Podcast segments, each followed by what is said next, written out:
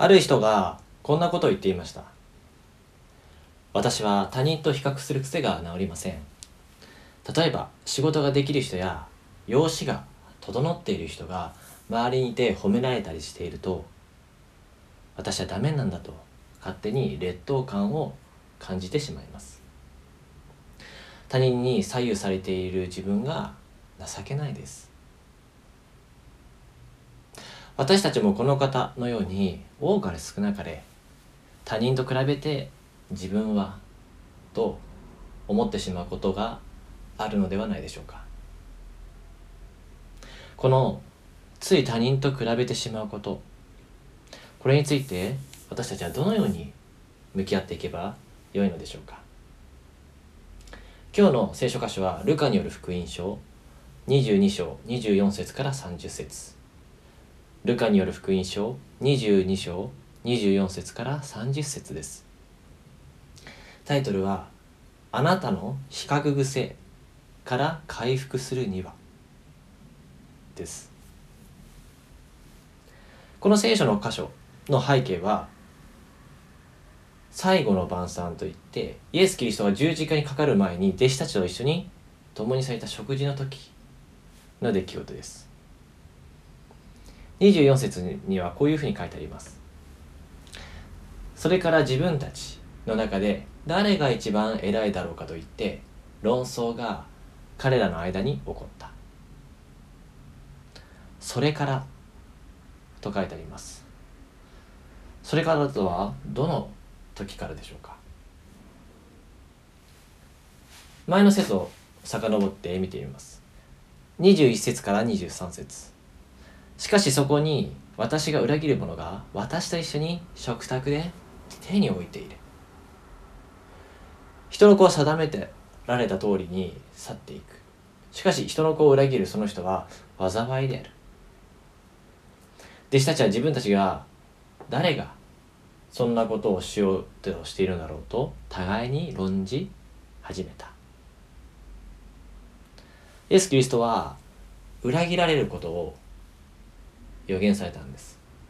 しかもその裏切り者は一緒に食卓で手を置いている。一緒にしている誰かであると。弟子たちは驚きました。今まで苦楽を共に過ごしてきた仲間たち。その仲間個性豊かな仲間です。この仲間の中には気が合う人もいれば合わない人もいる。でもこのイエス・キリストについていこうと。そう思ってみんな主に会って集められたメンバーなんです。でもイエスは言います。この中に裏切り者がいると。え本当ですかイエス様。誰だそんな裏切り者はうちの中に本当にそんなやついるのか。えお前か？違うよ。お前こそどうなんだ。このような会話が聞こえてくるようです。このメンバーの中に裏切り者がいる。それはとても重要なことです。深く追求していけない深く追求していかなければいけない最優先事項なんです。放っておけない件です。裏切り者がいるなら徹底的に話す必要があります。でないとこのグループがバラバラになってしまうから。裏切り者とはそういうものです。このメンバーたちの信頼を崩すからです。でもです。24節の最初。それから。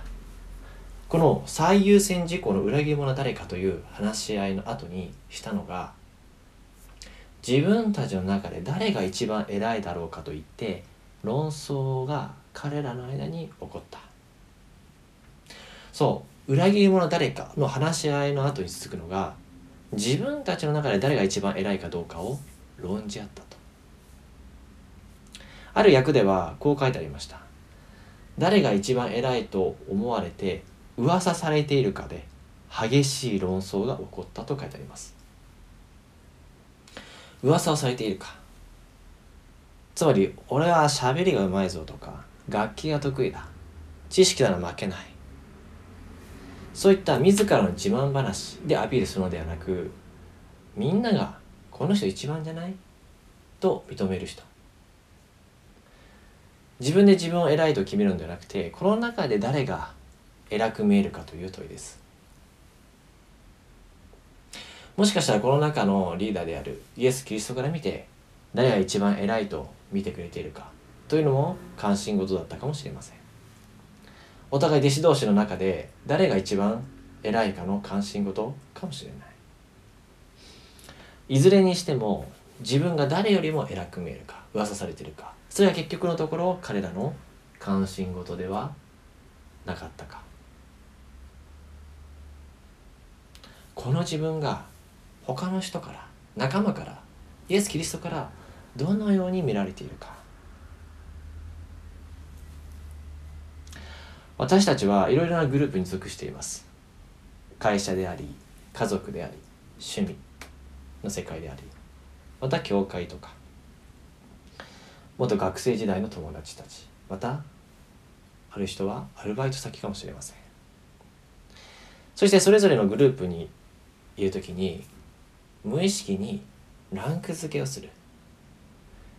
このグループの中で自分は大体何番目ぐらいにいるんだろうかと。自分は営業成績がこのくらいである。あの人はいつもトップだからあの人には勝てない。でも自分は一番下ではない。で他にファッションセンスだったらこの中で何番目ぐらいだろうか。トーク力は体力は体型ルックスは。そうやってそれぞれの領域でランク付けをしていく。そして自分は総合点数では大体このくらいというふうに決めるんです。で自分は一番下ではないように自分で自分の点数を出しちょっとホッとして。そして自分よりランクの高い人のことを見ては何かボロが出ないかと見ていることがあるそして自分よりランク上の人が何かボロを出すと大丈夫と言いながら心では喜んでいる自分がいる。なぜならその人が何か不調になることによってその結果自分がランクが上がると思い嬉しいから。弟子たちは自分がどのように見られているかが大きな関心事でした。何よりでしょうか。先ほど紹介した役では裏切る者は誰かということには互いに尋ね始めたと書いてあります。でもこの誰が偉く見えるかというのには激しい論争議論が起こったと書いてあります。そう誰がこの中で裏切るかどうかより誰がこの中で一番偉いのかその方が激しく議論をしていた。つまり大きな関心事であったと。しかもこれは日頃の暇な日常会話ではありません。イエス・キリストが特別な思いを持って準備された最後の食卓の時です。最後つまりもうすぐイエス・キリストが捕まり十字架にかかるその食卓でです。そのような緊張感の中で自分がどのように見られているか誰が偉いかで裏切り者は誰かよりも激しく論じ合う。この「偉い」と訳されている言葉はもともとは「大きい」という意味の言葉です。誰より大きいか大きさを比べていく。弟子たちは主が用意された最後の晩餐ですら互いに大きさを比べている。旗から見ると何とも情けないような感じがします。イエス様があなたたちのために尽くしてくれているのに自分が偉いかどうかを激しく議論してるのってどうなの？もっとイエス様の気持ち考えたら？と。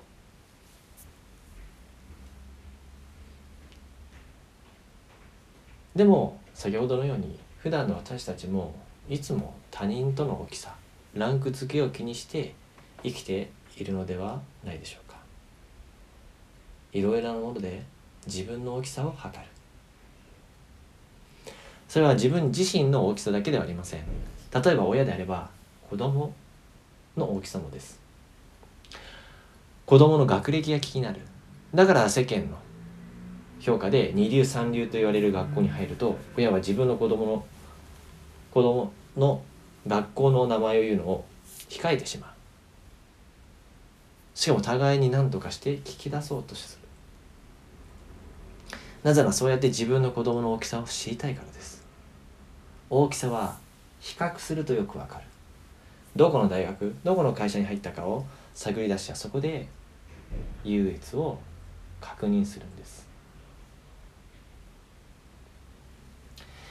弟子たちがイエス・キリストがこの十字架の死の直前の食卓で互いに偉いかどうか激しく話し合っている姿を見るとどうかなと思ってしまいます。が私たちも口にするかどうかは別としていつも相手と大きさを比べランク付けをし一時的に勝利の気分を味わったり逆に敗北感を味わったりと不安定な中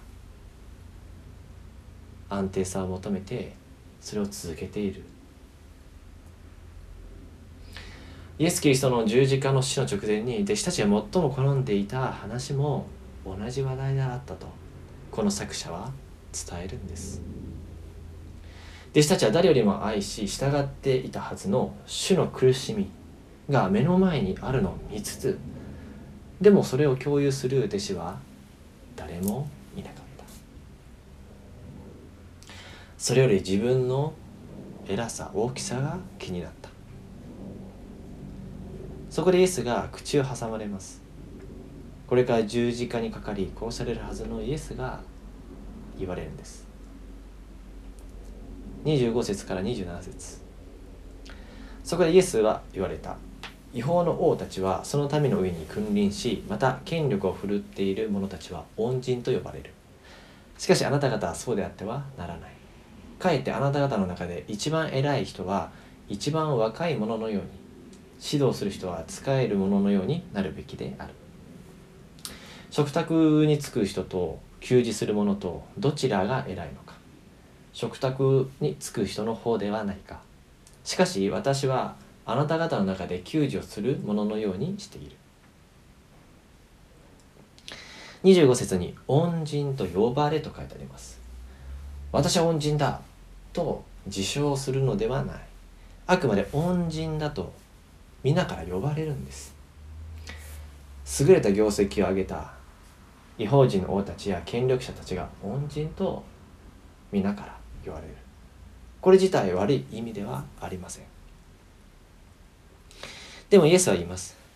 しかしあなた方はそうであってはならないと。かえってあなた方の中で一番偉い人は一番若い者のように指導する人は使える者のようになるべきであると。この若いものというのはまさに年齢が若い若者のことを指します。一番偉い人は若い者がそして指導する者が使えるようになれと。今まで弟子たちが自分の偉さや大きさを比較していたものがここでは使えるようになれとイエスに言われるのです。使える。これは奉仕という意味でもあります。奉仕はこれ日本語の辞書で調べますと報酬を求めずまた他の見返りを要求するでもなく無視の労働を行うこと。報酬を求めずです。他の見返りを求めず。よく奉仕というと教会での働き全般をイメージします。自分たちがいつもしていることです。でも今回改めて思ったのは奉仕という奉仕というのは報酬を求めない。また他の見返りを要求するものではないと書いてあった時にドキッとしました。奉仕ということで教会の働きをしていてもちゃっかり自分のことを正当評価してほしいと願っている。報酬を求めずと言われてお金はまだしも他人の正当の評価を得られようとする。もっと自分を褒めてほしい。もっと目立つことをして人からちやほやされたい。そう。報酬を顧みない奉仕をする時でさえ人との大きさを比べランク付けをしできる限り前に出たい。目立ちたいというふうな思いが出てくる。いや自分本当目立つ働きはしなくてもいいんです。と思っていても自分が何も感謝されずにでも他の目立っている人を見てその人が評価されているのを見てはどっか素直に喜べない自分がいる。もっとちゃんと自分を見てこの奉仕に対する評価をしてほしいと。奉仕それは見返りを求めない。報酬を求めないもの。でも奉仕をする身として心の中を少しでも覗いてみれば奉仕という定義とはかけ離れていることに気づくのです。よくお互いに使い合いましょうと言われます。立場ある人ほど偉そうにするのではなく他の人に使いましょうと。よくある教会道徳です。イエス様のように互いに使い合おうよと。でもそれは簡単に表面的になります。みんな互いに使い合っている。それを見てあの人は偉い立場なのに他人に仕えていて偉い素晴らしいとなる。でもそれも恩人のようです。善行によって人から評価される。どこかで奉仕ですらこの見返りのある奉仕を善行として捉え自分の大きさやランク付けを決定する要因に過ぎないようになってしまっている。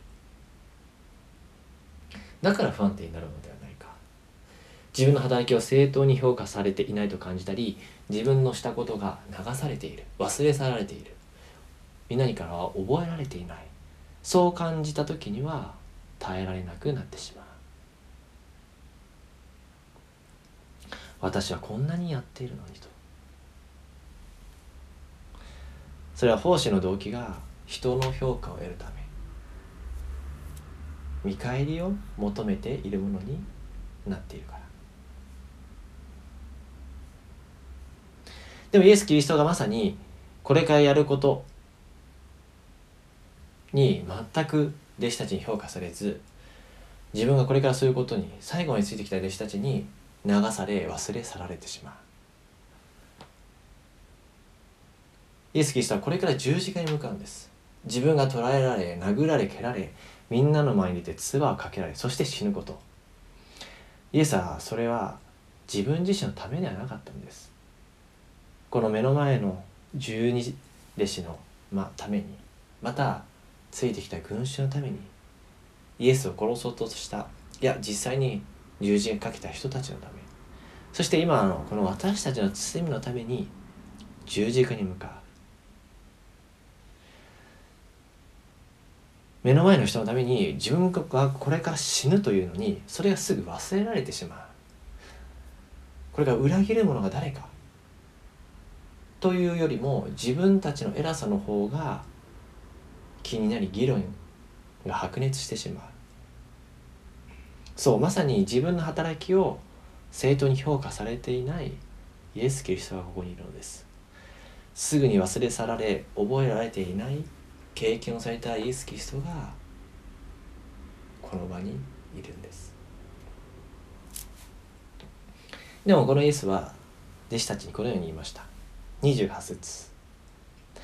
あなた方は私の試練の間私と一緒に最後まで忍んでくれた人たちである。これよく見ると不思議です。私と一緒に最後まで忍んでくれた人たち。あれ弟子って最後まで忍んでくれたんだっけ？途中で逃げ出したんじゃない？イエスはこの後ペテロを代表する弟子たちがみんなイエスを見捨てて逃げるのを予言しています。つまりイエスは裏切ることを知っていた。ならこの最後まで忍んでくれた人たちってどういう意味なんだろうか。確かに弟子たちはこの後イエスが捕まえた時に逃げまたペテロは3度もイエスを否定します。でもです。この弟子たちは裏切っても逃げてもその後イエスの復活したイエスに出会うことにより精霊によって新しくされ今度はその弟子たちが命を懸けて福音イエス・キリストをしてくれたことを述べ伝えるように変えられたことを知ります。ですから最後に忍ぶと言った時それはずっとつまずかないとか罪を犯さない。という意味ではありません。たとえつまずいたとしてもイエスへ立ち返りイエスと共に歩み続ける。そのことを指してイエスは最後まで忍んだと弟子たちに言ってくださるのではないでしょうか。私たちも信仰生活を歩んでいく時すぐにキリストの愛を忘れてしまうことがあります。でも御言葉によって立ち返る。立ち返り続ける。そして29から30節。それで私の父が国の支配を私に委ねてくださったように私もそれをあなた方に委ね。私の国で食卓について飲み食いさせまた位に座してイスラエルの12の部族を裁かせるであろう。別訳だと私もあなたたちに特権を授けて厳かに命じるとイエス自らが特権を授けてくださる。それは世の権力者はその人の立派な技や業績を見て人々から尊敬され恩人と言われた人たちでありました。でも私たちはそうではない。父の権威から預けられたイエスによって選ばれた人には偉い尊敬されるというものではない。神の権威によって授けられた裁かせる権威特権を厳かに与えられると。どんな人が立派な信仰者がいや弟子たちは裏切りました。十字架の前でも十字架の直前でも自分が偉い偉くないと論じゃうよな弟子たちです。とても立派な尊敬できる恩人のようなものではありません。ではどんな人か。それはどんなに失敗していてもイエス・キリストに立ち返る人のことです。私たちもこの弟子たちのようにすぐ自分の大きさを比べてしまう。それはこの世の社会の働きでもそして報酬なしの見返りなしの奉仕をしていてもそうです。どれだけ自分が重要なそして見栄えのするまたは人から認められようとする褒められようとする働きをしてでその大きさランク付けを奉仕でも求めてしまう。そうしないと自分の存在価値がわからないからです。でもそのランクはいつかは落ちる。必死で自分の力でランクをつけていたとしても明日にはどうなるかわからない。あの人は自分より実力が下だと思ったために急に成長して結果を出しみんなから称賛される。すると自分のランクがぐらついて見える。だから素直に喜べない。自分のランクを保つの必死だから。そのためにあらを探してしまう。言葉ではすごいねって褒めていても内心嫉妬してしまう。でもそのような自分に気づいた時イエスに立ち返るんです。他人とすぐ比べすぐに嫉妬や素直に喜べない心をそのままイエスの光に差し出す。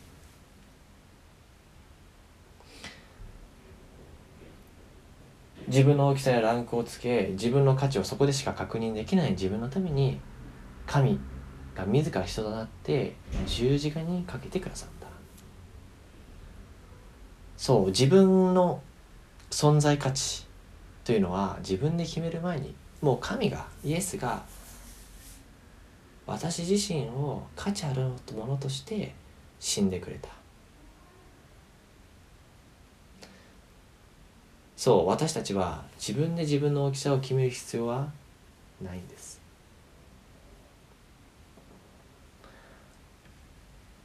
自分で自分の大きさを決める。それは苦しいこと。一時的に勝ったと余韻に浸ることはあるかもしれない。でも次の日にはどうなるかわからない。不安な毎日。でも神はイエスはその大きさを気にすることから解放してくれた。なぜなら神は十字架にかかるほどにあなたを価値あるものとして認めてくれているから。だからこそイエスにしてくれたことに立ち返ろうではありませんか。命を懸け私の大きさ存在価値を。神イエスがもうすでに認めてくれて自らこの私のために十字架にかかったことを受け取ろうではありませんか。自分の大きさがランクが誰かに認められたいという気持ちがあることをまず認めイエスに差し出してこの気持ちを手放しそしてもう一度イエスの愛を受け入れられるように助けを求めようではありませんかイエスよ。私はすぐに自分の大きさを人と比べていつもどのくらいの順位であるかを気にしてしまう弱いもの。でもあなたはそんな私のためにすでに十字架に死んでそして復活し今私と共にいてくださる方です。それほどまでに私に価値を認めてくれるお方です。そしてその愛を受け取りあなたがしてくださったように自分の大きさを気にせず他人と比べることなく相手に仕えることができるように助けてくださいと。私たちは多かれ少なかれすぐ他人と比べ自分の大きさを測ります。あの人より上だろうな。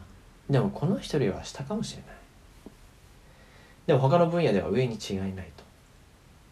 そうやって自分の存在価値を見出すのです。でもです。それはいつも不安定です。なぜなら自分の価値を自分で作っているから。それはすぐぐらついてしまうものです。でもイエスは言います。22章29節。それで私の父が国の支配を私に委ねてくださったように私もそれをあなた方に委ね。神であるイエスが委ねてくださる。自分で自分の大きさを決める必要はないんです。神はすでに私たちにこの特権をもう委ねてくれたから。だから自分の大きさを周りと比べる必要はない。この愛を受け取った時本当の意味でそして見返りを求めず互いに使い合える人となるのではないでしょうか。お祈りします。天のお父様弟子たちはイエスが十字架にかかる前の食卓にですら気にかけていたのは誰が偉いかどうかというものでした。でも私たちもいつも他人の目を気にします。自分がどのように見えるかを気にします。あなたはすでに私のために十字架にかかりもう自分の大きさを気にする必要はないと言ってくれたにもかかわらずすぐにそれを忘れてしまうものです。でもこのすぐに忘れてしまうこの私にもう一度思い起こさせてください。そして神であるあなたが私のことを認め十字架にかかるほど大きいものと見てくれることを知った時本当の意味で互いに支え合い奉仕する。それは報酬を期待しない本当の奉仕ができるように助け支えてくださいイエスの名前によってお祈りいたします。アーメン